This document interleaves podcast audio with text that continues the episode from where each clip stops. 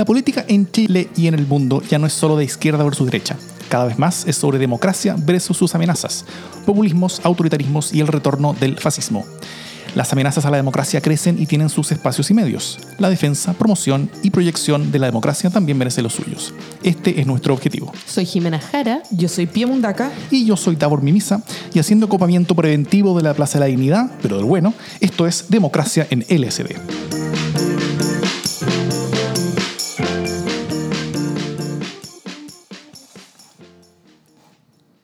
Esto no es un programa normal.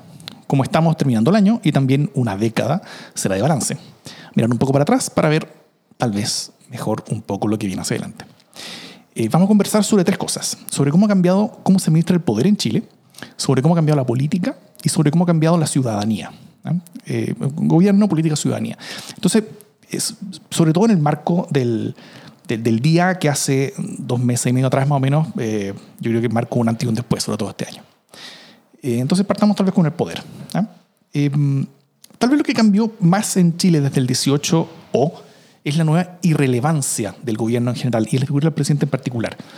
En un país tan hiperpresidencialista, borbónico como le gustaba decir a Meo, eh, tenemos una moneda vaciada de poder, básicamente, donde el presidente y el gobierno son eh, con cifras de, de, desaprobación que no se habían visto desde que se mide la aprobación presidencial en Chile.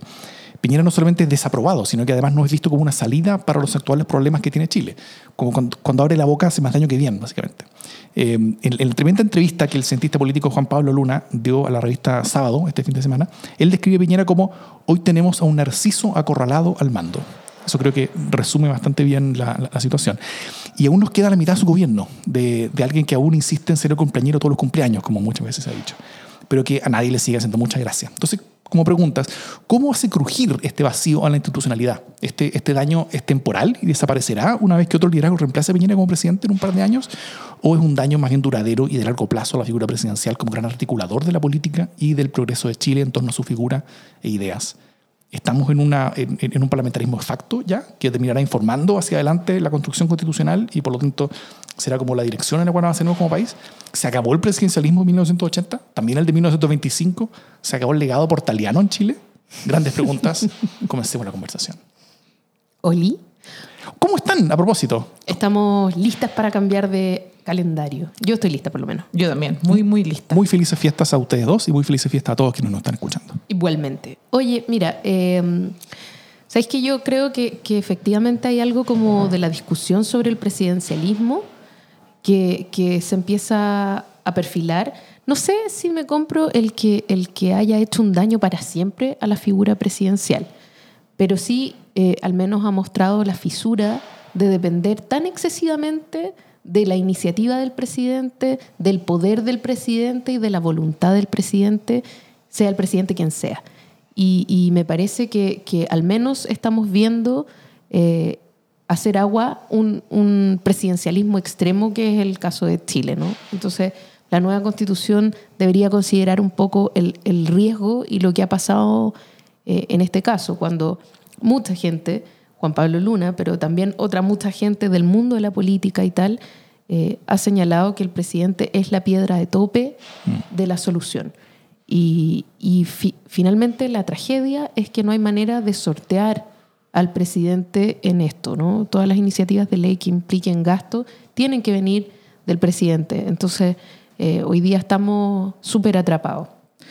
Yo dos cosas. Creo que, como decía ahora al inicio, más que el modelo presidencialista, nuestro actual presidente ha evidenciado una incapacidad absoluta de conectarse con el Chile real y lo que ha estado pasando en nuestro país, no solo los últimos dos meses, sino que hace buena parte de los últimos años. Y en esta incapacidad de la moneda, del Ejecutivo, liderado por Sebastián Piñera, de conectarse, de entender lo que está pasando, llevamos un tiempo importante de un presidente que construye una realidad absolutamente ficticia y es bastante obtuso en enmarcar toda la discusión política en esa realidad en vez de salirse y observar lo que realmente está pasando. Lo hablamos la semana pasada en esto del enemigo extranjero que en distintas dimensiones era querido encauzar todas las demandas sociales y finalmente todo lo que pasa en nuestro, nuestro país. Hoy día tenemos un presidente que es la cabeza del Ejecutivo, más no tiene el poder de, de Chile. Y yo creo que eso evidencia obviamente falencias del, del extremo presidencialismo que tenemos, pero también de quien hoy día lidera nuestro país. Y por otro lado, yo creo que el acuerdo constitucional evidenció la, necesa- la necesidad de ir abriendo otros espacios de, y de darle más importancia al Congreso, porque no podemos olvidar que quienes lideraron esos momentos de nuestro país cuando el Ejecutivo estaba absolutamente desbordado y, y realmente en Narnia fueron los parlamentarios de, de Chile, no, no fueron los ministros, no fue el presidente de la República, no fue el segundo piso, no fue nadie de ese poder de, de Chile. Es cierto, oye, es cosa de leer en todo caso la entrevista de, de Piñera este fin de semana para darse cuenta que efectivamente sigue en Narnia, como dice la pía. Detrás de, del, al, al otro lado del ropero. Ad- O adentro del ropero, no sé. Claro, adentro del ropero, pensando en que está con un mundo junto con faunos y brujas que le tiran hielo y cosas así. Y, y los esfuerzos del Ejecutivo en el último tiempo han sido ratificar su deseo de. Su deseo de. Su análisis del país desde Narnia y sus esfuerzos hoy día no son por entender nada de lo que pasa, sino por justificar a como dé lugar, lo hemos visto en las últimas semanas en distintas noticias y reportajes, su deseo de Narnia. Claro. Él está luchando contra su reina de hielo mientras todos nosotros estamos diciendo, bueno, sal del ropero y mira un poquito lo que pasa alrededor. Estamos en guerra, están cayendo las bombas sobre Londres. ¿ah? Eh, todo esto son eh, finas analogías a la obra de C.S. Lewis. Eh, y su contexto histórico también. Por Bueno, supuesto, por supuesto. Claro. Eh, todo este nuevo protagonismo que que, que- que ha- tomado el Congreso por sobre el, presidente, como que ha, cambiado en sí, como, como bien acá han dicho, la- las, como el, el- el- centro de gravedad del poder. ¿ah? El centro de gravedad del poder hoy día ya no está como en las nueve cuadras de la moneda, sino que está como, como pasando el peaje como zapata. ¿ah? Como que eh, es, es- es como esa es la, la- la- la analogía, tal como, tal como antes se decía que el, que el, que el, que el modelo chileno... eh, eh, Tironi creo que fue el que lo dijo hace muchos años, que el, que el modelo chileno había llegado a la democracia así como plantado en Chicago y que la concertación lo había llevado a Europa, pero no, pero no tanto como para cruzar el Atlántico, sino que lo llevó hasta, hasta como Boston nomás, ¿cachai? Eh, acá acá el, el- como el, el- el centro de del poder como que pasó desde, de- de- desde la moneda, está bastante más cerca del paraíso eh, hoy día y, Como en Yay Yay, decís y que pero, pero eso, eso tiene consecuencias, y consecuencias que son de corto plazo con respecto a cómo salimos de esto, pero también consecuencias con respecto al- a la conversación que estamos iniciando sobre, sobre una nueva constitución que tiene, o sea, un- una nueva discusión constitucional, una nueva constitución para Chile, no implica cambios inmediatos de políticas públicas, no implica cambios inmediatos de, de redistribución del, de- de- de- de- del dinero muchas veces, eh, sí abre ciertas puertas para eso, que en el mediano plazo, pero lo que sí genera son, son, son oportunidades para nuevas formas de administrar el poder en el país. Son, son, son oportunidades para, para tener nuevas maneras de, de, de, de- de- de entender dónde está el poder, quién es, o sea, de quién más depende. ¿ah? Y, y, y si bien en, en- en la propuesta constitucional que hizo Bachelet al final de su gobierno, los cambios en ese sentido eran menores, eh, hoy día yo creo que, que podríamos tener la expectativa, incluso una expectativa conservadora de si es que logramos tener este, este proceso constitucional y si, si llegamos a, a- a buen término con, la propuesta, lo que vamos a terminar va a ser bien distinto, bien distinto a incluso lo que habría propuesto Bachelet. Y mm, bueno, que, que- que era similar a lo, a- a lo que tenemos hoy día. Y, y ese presidencialismo yo, yo, yo creo que podría apostar que ya no va a ser tal. O sea, esta, esta idea de que, de, de que, de que solamente el gobierno puede presentar proyectos que impliquen gasto fiscal, eh, como, como asumiendo que solamente en el gobierno reside la responsabilidad de mando de un país, siendo que tiene la misma legitimidad democrática, quizás menos incluso que, el- que, que- un Congreso de, de muchas personas elegidas representando a, un- a- a la población de manera nunca ideal, pero, pero mucho más cercana a la población real. Eh, eh, esa, es, este, es, ese tipo como de, como, de supuestos de que, de, de que la responsabilidad, de que la seriedad so- solamente reside en el Ejecutivo pero no en el Legislativo, yo creo que se están poniendo muy en duda, están incluso sufriendo un terremoto hoy en día, haciendo que, que hoy día la, la seriedad, la responsabilidad está más bien en el Congreso. No, no todo el Congreso, obviamente, tenemos nuestros nuestras... eh, eh, Focos de irresponsabilidad. focos de responsabilidad como siempre, pero, pero en general como cuerpo ha, ha funcionado bastante mejor mientras tenemos un, un gobierno que, eh, que vive en Narnia y que está eh, peleando contra sus propios demonios, eh, eh, atrapado en su propia relevancia. Yo creo que, a ver, el Congreso ha jugado un, un rol bien importante en los últimos meses, pero tampoco podemos olvidar que no ha sido la tónica de sus últimos años. Yo, yo creo que asumieron la responsabilidad en un momento de crisis profunda, pero tampoco soy tan, tan, tan optimista sobre eh, la actuación, la capacidad, millones de otras cosas, pero sí comparto contigo, Davor, la ventana de oportunidad que abre la nueva constitución, porque hoy día todos los espacios sobre el cambio constitucional están enfocados en el plebiscito que tendremos a finales de abril. ¿Queremos cambiar la constitución o no queremos cambiarla y cómo la queremos cambiar? Yo estoy de acuerdo que hay que poner todos los esfuerzos, desplegarse al máximo posible para evidenciar la buena noticia que es el cambio de constitución. La buena nueva. La buena nueva, exacto, una católica como yo diría eso. Eh, sin embargo, vamos a tener que entrar a un nuevo espacio de discusión que hoy día no lo hemos tocado y yo creo que es bien, bien relevante. No lo hemos tocado, estoy hablando no de nuestro podcast, sino que de la discusión pública, del el tipo de país que queremos que de ahí salga. Y, y lo que tú hablas de el exacerbado presidencialismo que tenemos y cómo la distribución de poderes puede ir modificándose en nuestro país es una tremenda discusión para lo que viene. Y que probablemente lleve eh, las cosas a un punto mucho mayor que, como lo que dice Davor, habría sido el proyecto de Michelle Bachelet. No nos olvidemos que en el caso del, del proyecto de Michelle Bachelet eh, era la presidenta de la República la que estaba enviando una propuesta con unos Mm. contenidos básicos, ¿no? Y lo mismo ocurriría si es que eh, hay un Congreso constituyente, que parte de la discusión es, por ejemplo, eh, qué hacemos con los díscolos, ¿no? Entonces, eh, cómo logramos que el sistema político se fortalezca y entonces mu- mucha de la discusión es qué pasa si un parlamentario es elegido eh, en un conglomerado determinado y después lo abandona. ¿Qué pasa con esos díscolos? Esa era una de las preocupaciones durante el tiempo en que, en que se conversaba la constitución. ¿Qué pasa cuando es disco ahora? Y claro, pero, pero el rollo era que, por ejemplo, a los parlamentarios eh, y partidos políticos les interesa mucho castigar sobremanera el discolaje. Sí. Eh, cosa que no necesariamente es así cuando tú tienes una, una asamblea, una convención constituyente. Eh, entonces es súper interesante que emane desde, otra, desde otro poder, desde otra fuente de poder que tiene otras necesidades y otras fijaciones. ¿Cachai? Porque evidentemente un presidente no va a decir que el poder del presidente es malo. Es Lógico. difícil. ¿Cachai? Eh, y, y entonces el Parlamento tiene su propia postura. Finalmente aquí son todos incumbentes. Y por lo tanto, el hecho de que haya una convención constitu- constitucional eh, que, que sea más variada, sea mixta o sea puramente ciudadana, eh, es fabuloso en, en cuanto a las posibilidades que abre para la hoja en blanco. An- an- ante lo que sí le pedí hace un rato, yo, sí soy un, un poquito optimista. Tal vez la, la manera en que, en que veo que por qué el Congreso ha, ha ocupado este rol tan positivamente, a pesar de no haberlo cumplido antes, es que efectivamente tenemos un vacío y es la moneda que no habíamos visto antes. Entonces tal vez es, la primera vez donde el gobierno, donde, el Congreso puede, ve estos espacios en los cuales puede actuar realmente y puede ponerse sobre sus espaldas, sobre sus hombros el, el- el destino de Chile y, y lo hizo relativamente bien. Eso, Bueno, eso- ha sido el Senado, ¿ah? hay que puntualizar. Bueno, o sea, el, el acuerdo fue el Senado. los diputados también, fue Ya, pero en la parte donde también, los bueno. diputados, entre los diputados hay más disparidades. po. Están- Pero, hay- pero, pero como siempre. Y, Bien había unos shows en el Por último eso, año estoy pensando, estoy también. pensando en Sí, pero- Pikachu. Sí, yo también estoy pensando en todas esas pensando- cositas como de por la eso, quise del Congreso. por eso quise puntualizar el Senado, Sí. que ha tenido una actitud un yo poquito hablo más como reflexiva. cuerpo, no, no de sus outliers. ¿ah? Eh, Y, y me gustaría simplemente poner otro, otro, otro, otro antecedente en esto, de que no solamente Piñera desapareció, sino que también todos los presidenciables desaparecieron. Eh, o dejaron de ser pescados incluso. Hace seis meses la carrera presidencial estaba desatada, ¿ah? con todo. Eh, por parte de la, de la propia debilidad presidencial, que no partió el 18 de octubre, sino que estaba bien débil desde antes, en su propio sector ya estaba desatada la carrera, habían varios candidatos que están compitiendo dentro de Reina, habían varios, estaba Lavín eh, eh, eh, punteando, estaba la, la pregunta si Antonio Casi por dentro o por fuera.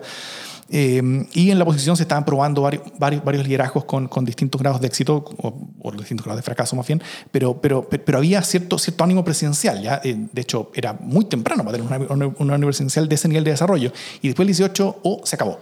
Y desaparecieron. ¿ah? Lo que vemos ahora es otro animal. O sea, Lavín, el frontrunner, se guardó. Ya, ya eh, nadie más está activamente compitiendo, tal vez con la excepción de José Antonio que intenta Ojo que. Lavín dijo que ya sus ganas se habían terminado. Por eso, Sí, sí, pero es, es una retirada táctica. ¿ah? Eh, eh, Parisi también dice, no, yo estoy preocupado con mi familia, cosas así, pero sigue, sigue tirando videos de hoy, son, parece que somos millones. Y la sigue tirando plata. Claro. Y, eh, y que hoy, hoy no solamente tenemos, o sea, hoy, hoy no solo no tenemos presidente en términos de, de- de poder, sino que tampoco tenemos expectativa de reemplazo. Y, y eso es en parte porque tampoco ahí está la atención y la conversación. O sea, y- yo, yo, yo estoy teniendo- que pensar que este, que este cambio de, de poder no solamente...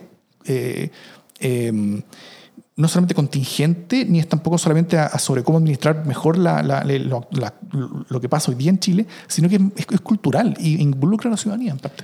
Yo también creo que sería bien desafortunado. O sea, partamos que en el contexto que estamos hoy, que llevamos los últimos dos meses, sería bastante desafortunado empezar una carrera presidencial. Que, que en marzo la tenía muy bien. Yo creo que el que intenta hacerlo explícitamente muere en ese, en ese segundo.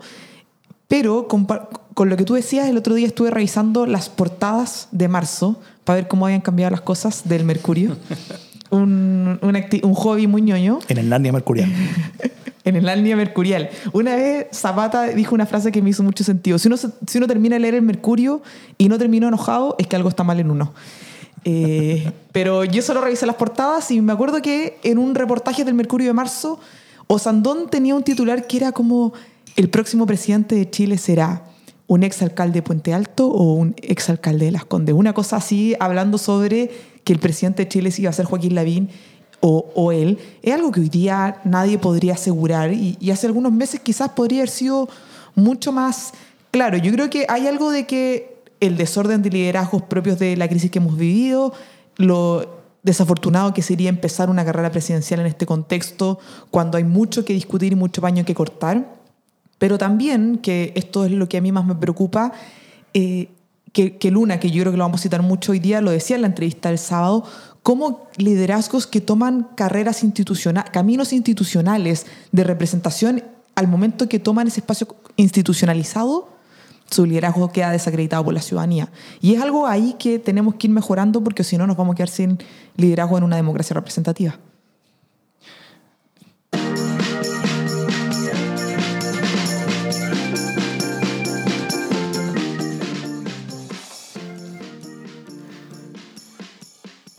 Ahora vamos con qué es lo que ha pasado en, en el poder político durante este año, cómo las fuerzas han ido cambiando entre el oficialismo, la oposición, la oposición ex nueva mayoría, la oposición eh, frente amplio. Y voy a partir por, por la derecha, que, que son el oficialismo y que hace dos años atrás celebraba con infinita alegría el triunfo de Sebastián Piñera y se proyectaba, yo creo que sin tantas dudas y con bastante optimismo, por dos periodos liderando nuestro país. Hoy yo creo que nadie podría asegurar eso. Eh, la, la derecha como oficialismo está en una crisis bastante desatada. Lo vimos en las relaciones entre la UDI y los demás partidos del oficialismo. Hay un cambio de liderazgo y un reordenamiento de sectores desbordes que le hemos tirado muchas flores aquí semana a semana. El fin de semana de una entrevista que decía, nosotros vamos a terminar el gobierno con la UDI, pero no podemos asegurar que vamos a continuar con, con ellos, que abre una pregunta de con quiénes queremos que sean nuestros partners en, eh, en, en la acción, acción política. Por otro lado, el presidente tuvo que crear un documento de normas de convivencia de, de Chile Vamos, etcétera, etcétera. Entonces, el cual nada pescar. es difícil pescar a alguien que está con ese nivel de, de aprobación. Pero la derecha hoy día pasó, o sea, el último año pasó de ser la coalición gobernante y con ganas de gobernar por segunda vez como nunca lo han hecho, a hoy día estar poniendo sus esfuerzos a resolver la crisis en la cual están e intentar tener medianas normas de convivencia que les aseguren eh, gobernabilidad. Por otro lado, yo creo que, a ver, todos han ido quedando bien golpeados. Por otro lado, tenemos el Frente Amplio, que, que en marzo la noticia era que Beatriz Sánchez se cambiaba a eh, la quinta región, porque quizás iba a ser la gobernadora, otros querían que fuera la nueva pres- el, que fuera la candidata para las presidenciales, era la vocera del Frente Amplio, los tenía todos bien unidos después de la votación que tuvo, pero hoy día el Frente Amplio está absolutamente quebrado, el Partido Humanista decidió salirse del Frente Amplio, convergencia social fracturada, a Boric le pegan de distintos lados, etcétera, etcétera. Podemos sumar el Partido Comunista que yo personalmente llevo dos meses sin entender absolutamente nada de, de su comportamiento. Y por otro lado tenemos la ex nueva mayoría que pasó de eh, estar peleándose constantemente entre ellos a hoy día estar intentando ver por dónde salir con, con bastantes pocas eh, claridades. El otro día revisaba el documento que sacaron, no sé si ustedes se acuerdan, que fue como el primer paso de ordenamiento de la oposición. Creo que fue como en abril de este año. Los jefes de bancada la Cámara de Diputados sacaron un documento que decían, bueno, este año vamos a actuar distinto, nos vamos a unir bajo ciertos principios, buscando eh, profundizar los derechos sociales y la protección de la ciudadanía. Yo lo vi y dije, bueno, aquí algo se está articulando. Después de eso, todo se derrumbó. No lo recuerdo. Así de... No no, lo sí, recuerdo. los resultados fueron bastante nefastos, pero hoy día la nueva, ex nueva mayoría está intentando de alguna manera ver cómo seguir con liderazgos poco claros y como lo dijo Carlos Montes cuando dejó de ser el presidente del Senado sin un proyecto político, pero hablábamos en el primer bloque sobre el vacío de poder del presidente de la República y en las fuerzas políticas hoy día también hay un desorden bastante transversal con pocas claridades de lo que ahí puede pasar, con esfuerzos personales bastante destacables, sin lugar a duda, pero hoy día sin un proyecto de cómo seguir cuando la ciudadanía te está dejando la pelota encima para que metáis un gol y digáis cómo podemos seguir avanzando en esto. Sí, yo creo que la gran pregunta aquí es, ¿quién está capitalizando lo que está pasando? Y la respuesta es nadie. ¿No? O sea, como hay, hay gente que podrá capitalizar eventualmente, quizás Mario Desborde o Sandón, eh, habrá un par más que estén capitalizando, eh, pero, pero en general las fuerzas políticas se han debilitado por igual. Eh, es muy difícil pensar, por ejemplo, en la discusión sobre el voto obligatorio, cuando estas son las opciones, ¿no? Y cuando es- esta es la legitimidad de, la- de las fuerzas políticas, porque si bien la mayoría de la gente, según los últimos estudios, está de acuerdo con el voto obligatorio, es muy difícil pensar en, en- votar por parlamentarios que tienen este, este grado de legitimidad eh, y que tienen este grado de apoyo. O sea, las fuerzas políticas efectivamente no están capitalizando.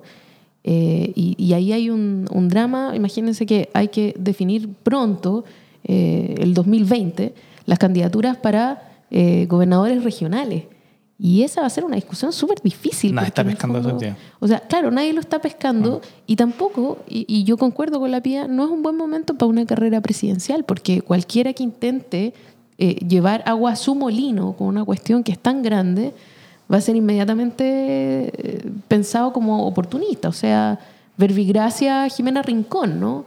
Que ha estado como dando la hora. Que alguien le ¿cachai? cuente que es oportunista hacer lo que está haciendo. Claro, ¿me entendí? Y que, y que no aparece en ninguna, no, no por en el fondo sacarse fotos con frases mini choras, eh, ha generado nada. Entonces, bueno, eso es lo que, con- eso, a eso conduce el tratar de llevar agua al molino propio cuando una cuestión que está pasando no tiene nada que ver con uno. ¿Cachai? La, la Jimena Rincón está viendo, quizás no en Narnia, pero en, pero en la Tierra nunca, más, jamás, o en Tierra Media, algo así.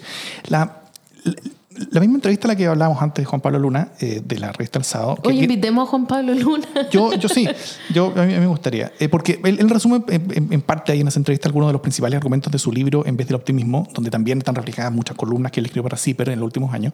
Y esas columnas, libro de la entrevista, que les recomiendo, les recomiendo todas, y de hecho en, en- en las clases que yo hago, algunas de las lecturas son, son, son de él, son, son de, eso, de, esa, de esa compilación.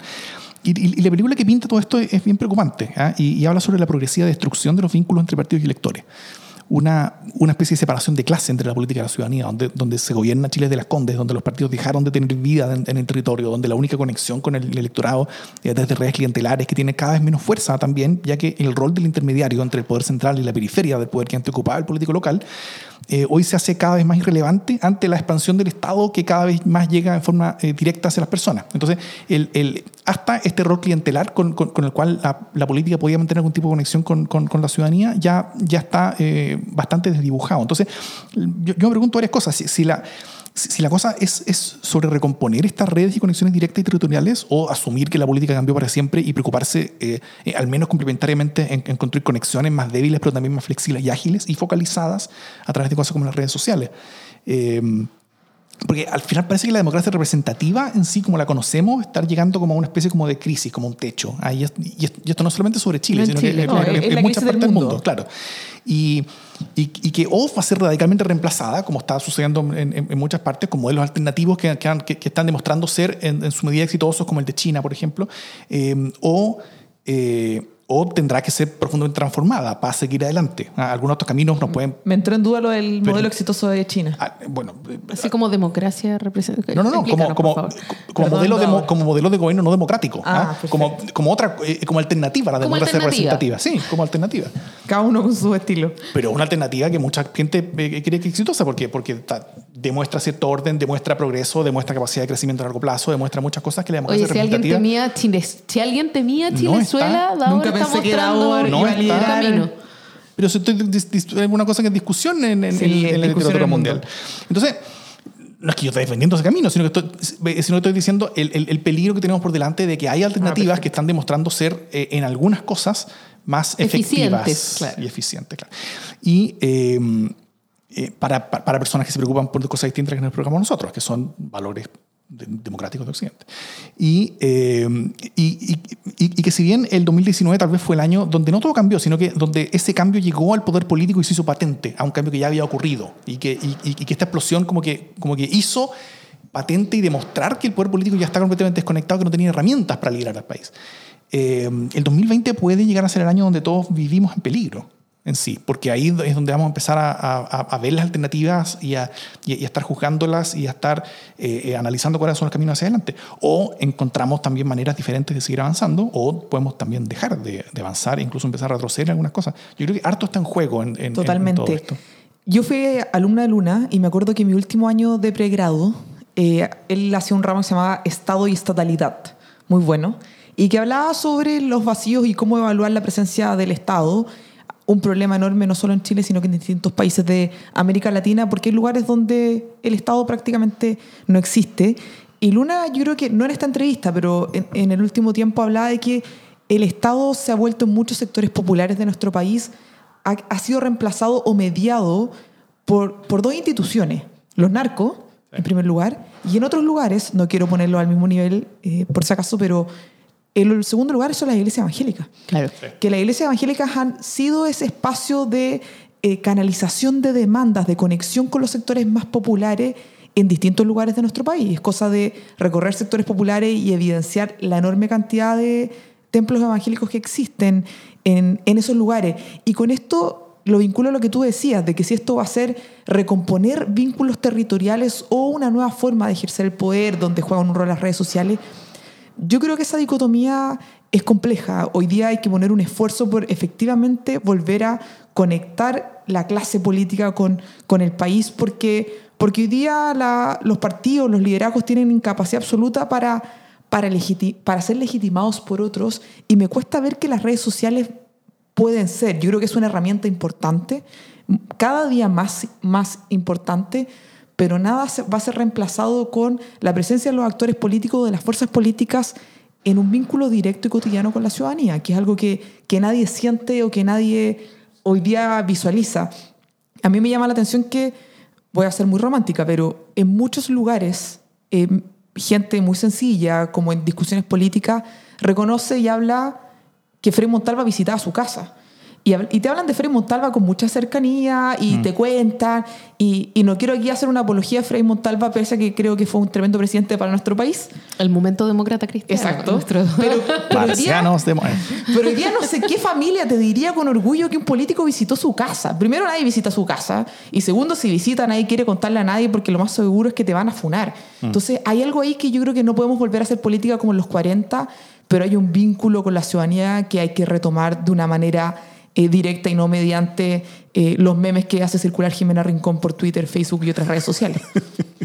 Sí, mira, yo teniendo harto que ver como con la política digital y con, y con la democracia digital, y siendo ferviente promotora y partidaria de la democracia digital en algunos aspectos, creo que, que una tragedia es creer que la teledemocracia es lo único que basta eh, como discusión política. O sea, eh, las redes sociales efectivamente acompañan la deliberación, pero tienen unas importantes deformidades por el modo en que funcionan también los algoritmos, ¿no?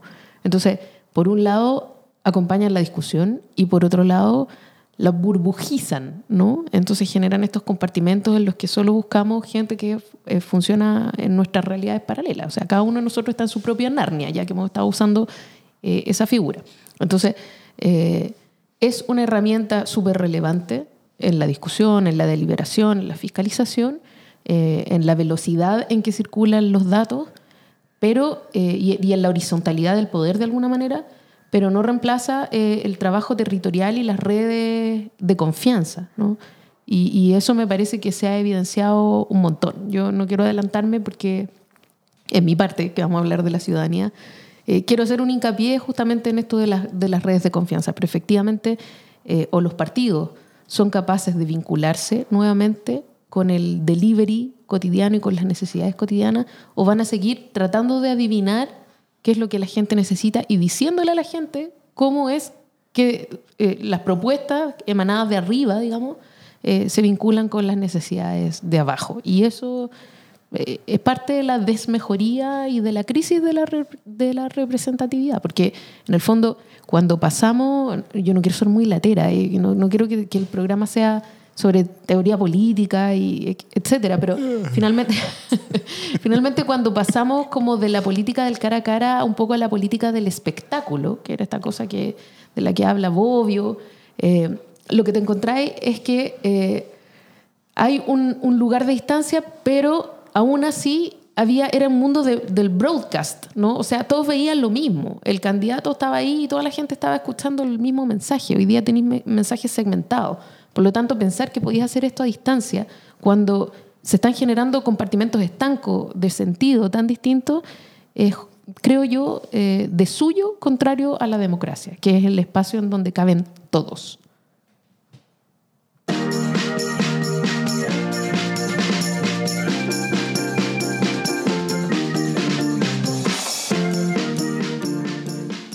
Oye, ¿qué ha pasado con la ciudadanía? Eh, A, O y eh, D, O. Ah, Antes de octubre y después de octubre, Ah, ¿no?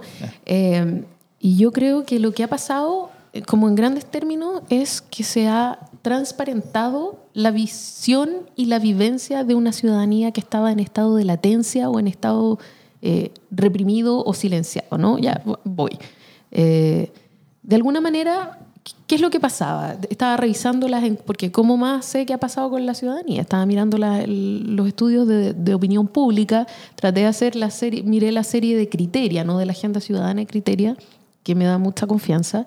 Eh, y lo que teníamos ahí era, primero, una ciudadanía que iba bajando sus expectativas personales y de país en torno a, lo- a- a la economía. ¿no? Teníamos un, un país que estaba cachando que no se iba a arreglar mucho la situación económica y que iba bajando, iba tendiendo hacia el pesimismo. ¿no? O sea, si en mayo eh, la sensación era que la economía no iba a mejorar, y ya en septiembre, o sea, en- en- no en septiembre, porque en septiembre la gente toma terremoto y se pone contenta y entonces la- las mediciones de opinión pública mejoran. Pero en la medición de agosto, es verdad, esto es en serio, igual pasan las vacaciones. Eh, Chile necesita más terremoto. Es más terremoto, no más terremotos. Eh, bueno, en la medición de agosto ya la- la- el pesimismo estaba súper instalado, ¿no? La idea de que la, la mejoría del sueldo no iba a llegar. Bueno, y eso va cruzado con, eh, con cosas que ya veníamos viendo, como por ejemplo el tema más importante antes del estallido ya eran las pensiones. Eh, y, y en mayo la OCDE combinaba a Chile a que aprobara pronto la reforma previsional como una manera de dar estabilidad a la economía. O sea, ese era el nivel de comprensión de que el tema de las pensiones es una herida para el desarrollo de Chile, es un, gran signo de interrogación, ¿no? Eh, y en agosto, un informe de la Cámara Chilena de la Construcción revelaba que la vivienda es severamente no alcanzable para un ciudadano promedio, ¿no? pensando en un hogar con 913 mil pesos de ingreso. Y el estudio explicaba también que el precio de las viviendas ha aumentado en un 67,8% entre el 2011 y el 2019, mientras que los ingresos aumentaron en un 25% más o menos. Entonces, eh, ¿qué es lo que está pasando? La gente siente que eh, esta generación, por primera vez, es una generación que podría terminar peor que la de sus padres y que en muchos casos vive peor que sus padres. O sea, eh, la historia se hace con sucesivas generaciones que van eh, generando un mejor futuro para sus hijos, ¿no? Entonces, de alguna manera, los padres esperan darle un mejor presente y un mejor futuro a sus hijos y que sus hijos logren más que lo que han logrado ellos mismos y las generaciones anteriores. Eh, y eso hoy día no está pasando. Entonces, tú tienes eh, la dificultad de una generación actual para tener una casa propia, que es como el sueño de la familia chilena, tener una casa propia. El sueño americano. El sueño chileno. El sueño chileno. El sueño de la casa propia se está alejando brutalmente. Eh, la idea de tener un retiro decente también se está alejando brutalmente. Esta idea de tener una pensión, eh, no estoy diciendo que te dé para ir a las Bahamas todos los veranos, sino que, que te permita comer, que te permita vivir.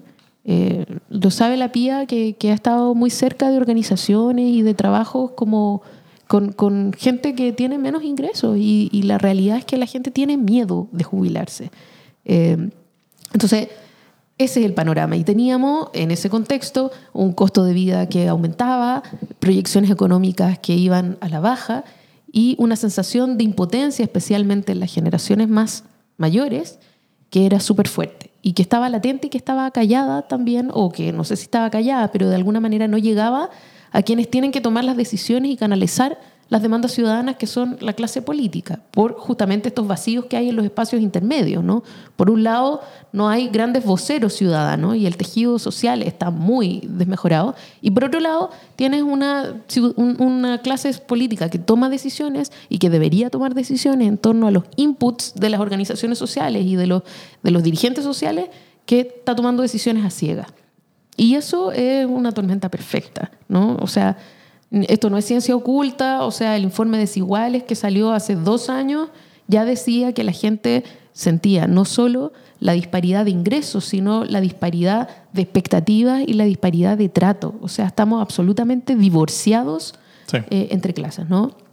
siento que, dale, dale. Siento que esa realidad fue, fue de siempre de Chile. O sea, la, la la disparidad de trato es una cosa que viene desde la colonia, desde la propia eh, eh, concepción cultural chilena en la que, en la que siempre hubo una élite que estaba, que era, que, que, era otro tipo de personas. ¿ah? Era, era en, el, en, el, en el extremo la, lo que en, en, en, Yucatán todavía se le dice la clase divina, ¿ah? quienes, quienes, quienes son eh, alguien distinto y que tiene que ser tratado distinto porque sí, ¿ah? por, toda esta, esta, esta cultura aristocrática que, que, también fue implantada en Chile por, por, por, personas que bien alejadas de la aristocracia en, sus países de origen normalmente, pero, pero al llegar acá eh, se, se, se, definieron como tales ante, por, por, la fuerza de los arcabuces. Y que... y eso en parte está un poquito eh, rompiéndose. O sea, como, como yo lo veo hoy día, es que estos últimos 30 años, que, que, se supone que son la fuente de los problemas, fueron buenos, o sea, bajo, todas las perspectivas. Eh, eh, cuando, cuando Andrés Velasco lo dijo en Twitter, como que todos se le tiraron encima, y, y, tenía razón, o sea, los últimos 30 años han sido muy buenos para Chile.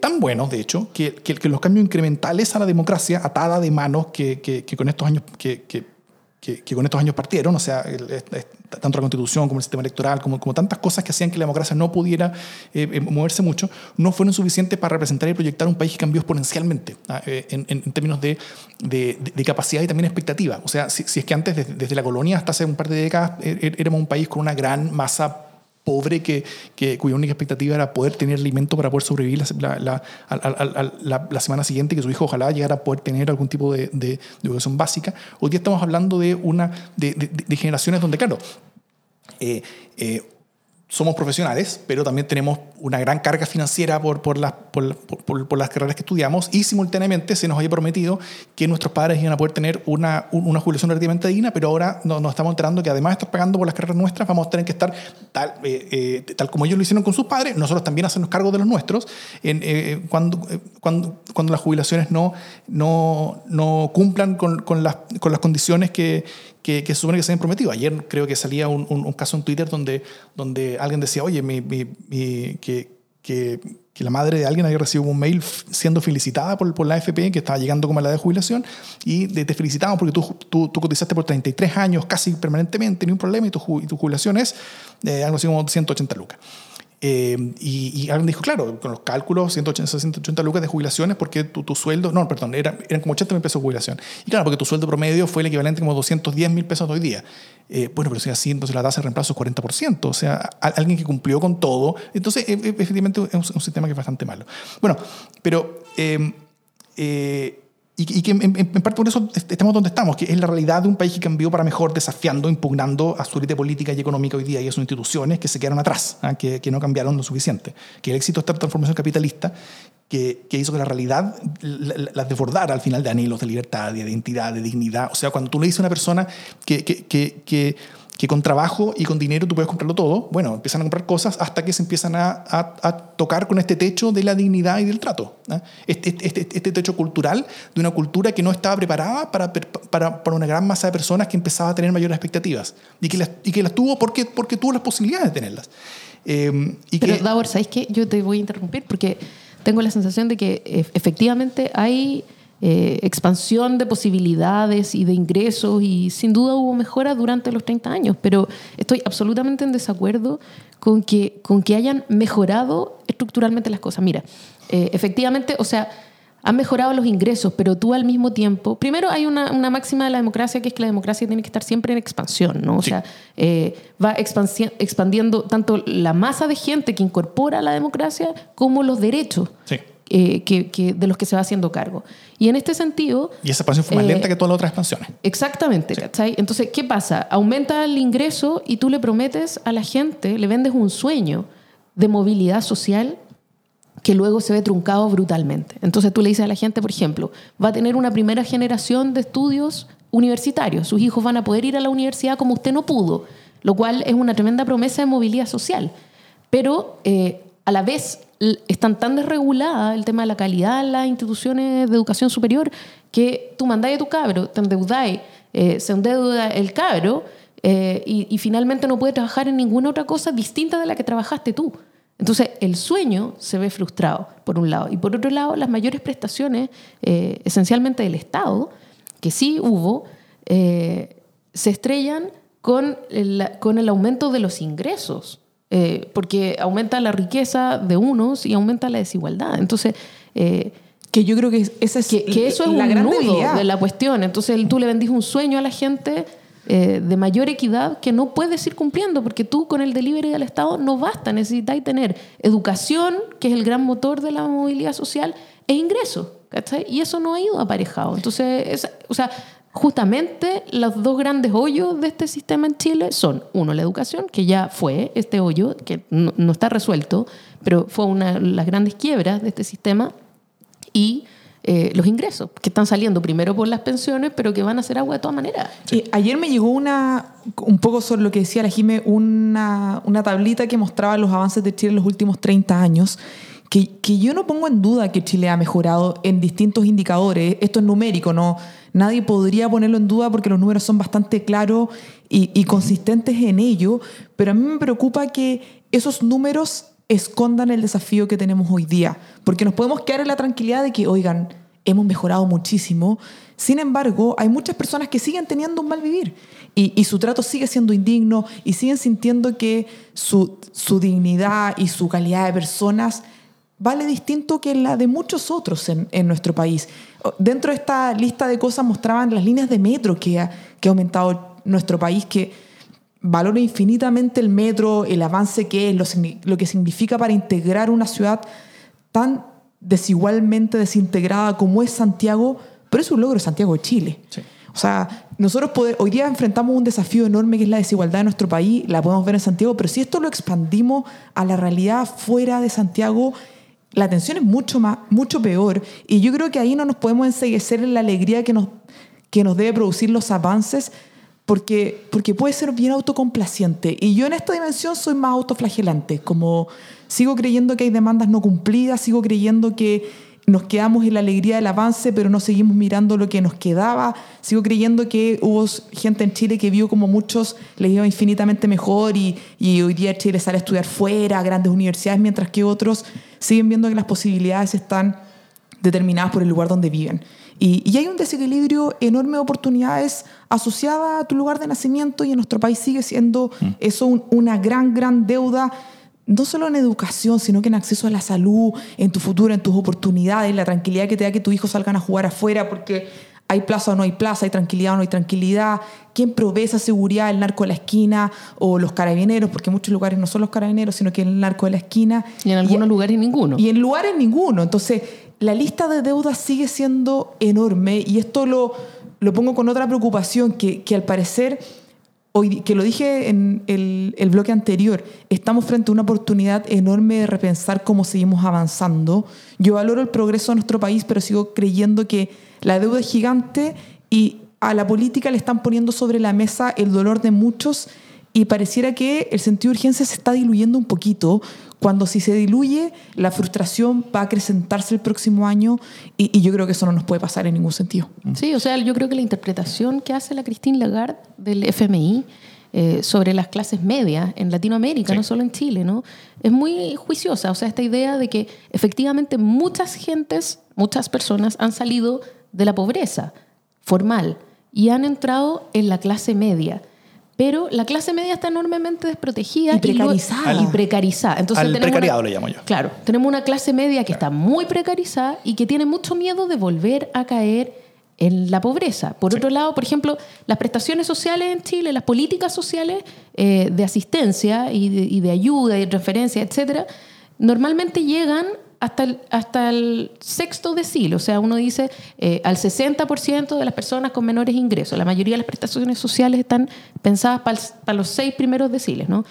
Y si tú estás en el séptimo, que, que es una diferencia súper chica, eh, básicamente tu situación es súper parecida a la del sexto decil, pero estás sin prestaciones sociales. O sea, ese gallo que está en el séptimo decil lo está pasando peor que nadie, porque ya los sistemas de ayuda social lo sacaron, lo, lo sacaron del sistema. Entonces, eh, ese tipo tiene miedo de su jubilación, tiene miedo de que lo despidan, tiene miedo de que no le suban el sueldo, Tiene miedo que se tiene enferme miedo la de sus hija y- acreedores, tiene miedo de enfermarse, entonces, o sea, tiene miedo de separarse, ¿cachai? O de que lo echen de la casa.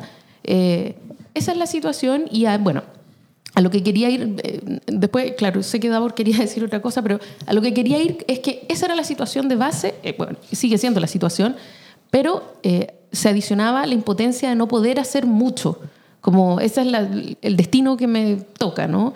Y finalmente cuando eh, ocurre este, esta alza de pasajes y los cabros, la generación más joven, dice, ¿sabes qué? No, y evadir, no pagar, otra forma de luchar, lo que generan es una sensación de que podemos estar juntos y que esta sensación de angustia, eh, de opresión y de, y de a lo mejor yo no soy suficiente para este sistema, eh, es también la que le ocurría al de más allá y la del lado y la del lado y la del lado. Entonces, ¿qué cambió?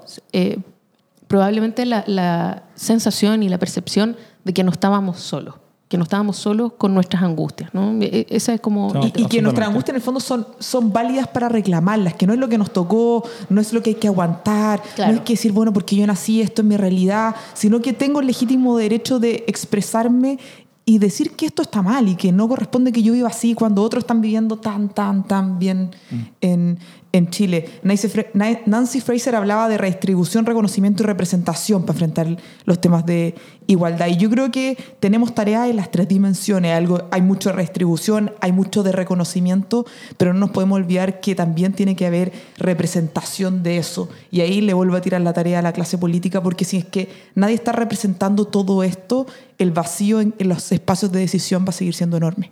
Lo, lo- lo único que yo quería decir antes era que, que- que como yo veo todo esto, es básicamente un país que cambió tanto, eh, generalmente, generalmente para mejor, eh, y su élite de instituciones cambiaron tan poco que el país entero tocó techo, básicamente un, techo que es democrático, económico, relacional y cultural. Y que, y que por lo mismo las, recetas incrementales de más de lo que ya teníamos, o sea, el, pensar que, con un poco más de enfermedades en el auge o con un poco más de, de- de prestaciones de FONASA o con un poco más de pensiones incluso, vamos, vamos a estar bien, eh, creo que eso es mirarlo poco. O sea, si, lo- los cambios incrementales ante una sociedad que cambió exponencialmente fueron lo que nos llevaron a este momento. Lo que se necesita es, son, otro tipo de cambios y sobre todo tener otro tipo de conversaciones que tienen que ver con sentido, con dignidad, con, cultura, con identidad y que, y- y que tienen que ver con conversaciones que son, eh, eh, eh, y que son bastante distintas en torno a una forma de relacionarse distinta. O sea, el- como como yo resumo todo esto, obviamente, es que la transformación capitalista chocó con la, con la cultura colonial. ¿ah? Y, y- y que, y, y- y que, y que independiente de que, de que la transformación capitalista ya, ya no puede seguir en el mismo camino que, que, que estaba, porque estamos en otro estadio de desarrollo, por lo tanto necesitamos un camino distinto. eh, eh, en- eh, pero cualquier camino que nosotros sigamos, ese choque de la cultura colonial tiene que ser derrotado, ¿ah? ese, ese, ese techo. Y ese techo tiene que ser roto. ¿ah? Como, tal, tal, como se, tal, tal como se decía que había un, un- un gran techo de, de- de vidrio para, la, para que las mujeres llegaran al poder, que, que, que decía muchas veces Hillary Clinton. Que sigue existiendo, El por lo glass, demás. el glass ceiling, claro, sigue existiendo absolutamente. Acá tenemos un gran techo cultural de una élite bastante cerrada, endogámica, homogénea, que, que, solamente percibe para sí ciertos beneficios que está completamente desconectado del, resto del mundo. Y conectando con los temas anteriores, esa élite también es la élite política, y que es la élite que se supone que nos representa a todos en todas estas materias. Entonces ahí tenemos al final una, una, un, un desafío que es profundamente democrático. Ayo.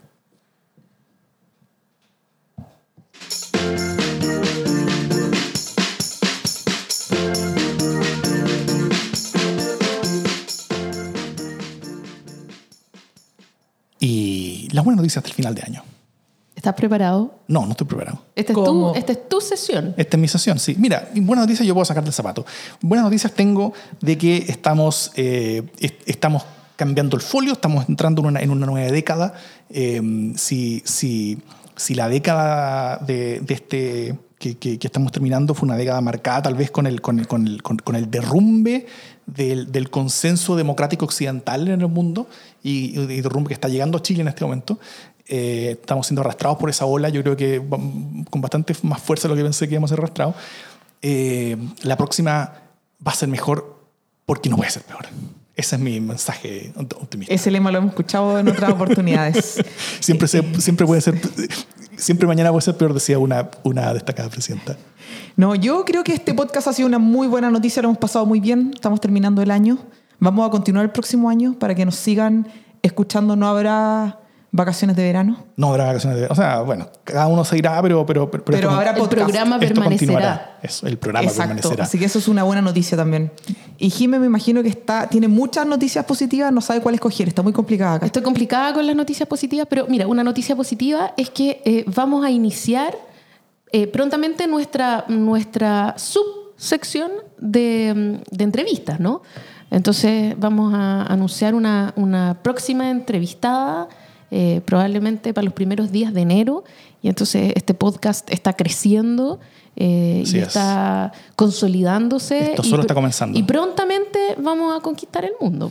Vamos, Entonces, vamos a, es- esperamos tener más de un programa eh, semanal. Al principio va a ser de vez en cuando, después esperamos que sea permanentemente con un programa de, de conversación de pauta como el que estamos teniendo hoy día y seguido de una, de una entrevista donde alguno de nosotros tres entrevistará a alguien con respecto a algunas de las múltiples dimensiones que significa esta, esta, esta lucha que estamos viendo hoy día entre democracia y sus amenazas. Y esto es solo la primera fase para llegar a constituirnos en un referente, por supuesto. En un referente político. No, no, no, ya no, no, no tanto. Te veo cara, No te veo cara, Davor. Después Yo- de la cuña que te tiraste el PC, o sea, de China, quizás.